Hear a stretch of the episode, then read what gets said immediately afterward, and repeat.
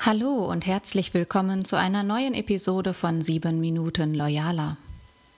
Ja, ich höre vielerorts, Führung ist in der Krise. Klar, die VUCA-Welt, der Generationenmix, der auf uns einströmt, die ewigen Interessenkonflikte zwischen Unternehmensliquidität und menschlichen Bedürfnissen. Doch wenn wir es mal so betrachten, sind auch Krisen dafür geeignet, Energie freizusetzen, die produktiv genutzt werden können etwa zur Selbsterneuerung deines Unternehmens. Denn eine Krise macht bekanntermaßen offensichtlich, dass es so wie bisher nicht weitergehen kann. Dafür dürfen wir etwas tiefer gucken und analysieren. Voraussetzung für die Selbsterneuerung von Führung ist, dass man sich über die aktuelle Führungssituation und Herausforderungen im Klaren ist. Bisher haben die meisten von uns mehr Komplexität mit mehr Anstrengung beantwortet. Doch das funktioniert leider nicht mehr. Wir stellen es selber fest. Und die strukturelle Erschöpfung, die wir als Menschen und auch als Unternehmen, als Organisationen erleben, sind die Konsequenz daraus. Nicht zuletzt mit einem deutlichen gesundheitlichen Selbstgefährdungspotenzial und Gefährdungspotenzial für unsere Führung. Als Momentaufnahme möchte ich mal behaupten, wir haben keine Führungskrise. Wir haben einen stetigen Wandel. Das darf bei uns in den Köpfen ankommen. Und damit dürfen wir umgehen lernen. Die alten Landkarten von Führung haben ihre Grenzen und ihre Wirksamkeit erreicht. Und inzwischen überholt sich Führung und Führungsmethodik so schnell, dass sich der Planungsaufwand scheinbar gar nicht mehr lohnt. Doch woran können wir uns halten? Woran hält man sich und woran orientiert man sich? Und gerade unsere Mitarbeiter fordern genau das. Orientierung und einen Sinn hinter dem Ganzen. Kennst du das von dir auch? Das ist weit mehr als nur Business. Das geht tiefer und bewegt jeden Menschen im Unternehmen.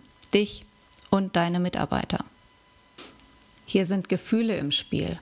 Und erst wenn wir das erkennen, können wir uns als Führungskraft aus dem Hamsterrad rausbewegen.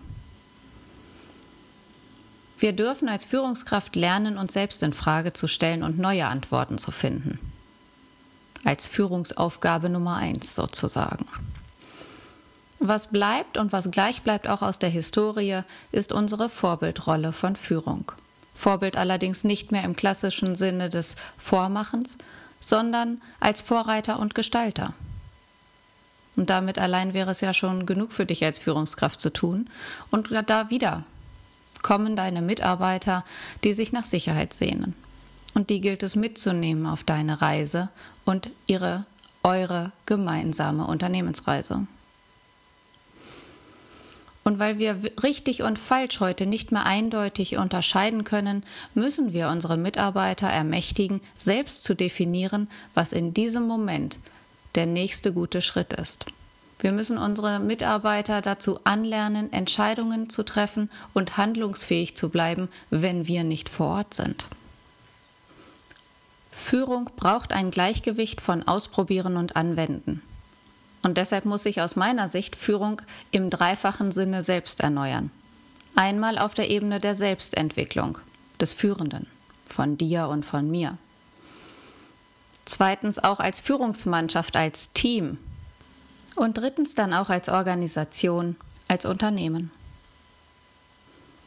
Wenn wir als Führungskraft und Vorbild voranschreiten wollen, dann bedeutet das für uns, dass wir uns selbst hinterfragen dürfen, auch wenn der Gedanke unbequem und ungern gedacht wird. Immer findet man etwas, kann ich aus eigener Erfahrung sagen. Immer findet man etwas, das es zu verändern gilt, um Schritt zu halten. Lass uns einmal Führung neu denken, um erfolgreich zu bleiben. Wenn wir Führung neu denken wollen, geht es für mich auch um Qualifikation, um das Aufbauen von Engagement und unser eigenes Selbstverständnis als Führungskraft zu überdenken. Mit Qualifikation meine ich nicht nur neue Expertise, sondern gerade auch der Umgang, zumindest halbwegs angstfrei, den Umgang mit Halbwissen oder sogar Unwissen. Wir müssen über den Tellerrand schauen, wir müssen Neues wagen, ohne zu wissen, was dabei rauskommt und trotzdem aktiv bleiben. Das ist der Spagat, den Führung hat mit der neuen Aufgabe und gleichzeitig. Wenn Ausprobieren und Anwenden nicht nur für dich gelten soll, sondern auch für deine Mitarbeiter, geht es darum, für Sicherheit zu sorgen. Und zwar so, dass Ausprobieren belohnt wird und nicht beim Scheitern sanktioniert. Commitment war gestern. Heute ist das Verhältnis zwischen Mitarbeitern und Führungskräften sensibler und instabiler denn je. Und nicht nur in Bezug auf unsere Kunden braucht es Fokussierung, sondern ganz besonders auch auf unsere Mitarbeiter. Aus meiner Sicht müssen wir Sinn- und Wertefragen konsequenter in den Mittelpunkt unserer eigenen Entscheidungen stellen. Und diese Entscheidungen, die wir treffen, müssen wiederum Antworten zur Identität als Führungskraft für uns geben und zur Unternehmensgeschichte passen. Wichtig ist dabei, den ganzen Menschen zu integrieren. Und wenn wir bereit sind, uns mit unseren Werten und unseren Gefühlen zu Situationen offen zu äußern und unsere Gedanken und Gefühle in die Lösungsentwicklung einzubringen, dann können wir das auch unseren Mitarbeitern als ganzen Menschen zugestehen. Unser Selbstverständnis als Führungskraft weiterzuentwickeln, ist eine sehr schwere Übung, die ich auch aus meinem eigenen Empfinden als sehr schwer beurteilen kann. Denn es ist schwierig, sich selbst plötzlich als anderen Menschen zu sehen und es ist immer ein Prozess, den man entwickeln darf und dann gehen darf. Dabei spielt auch das Thema Macht eine große Rolle.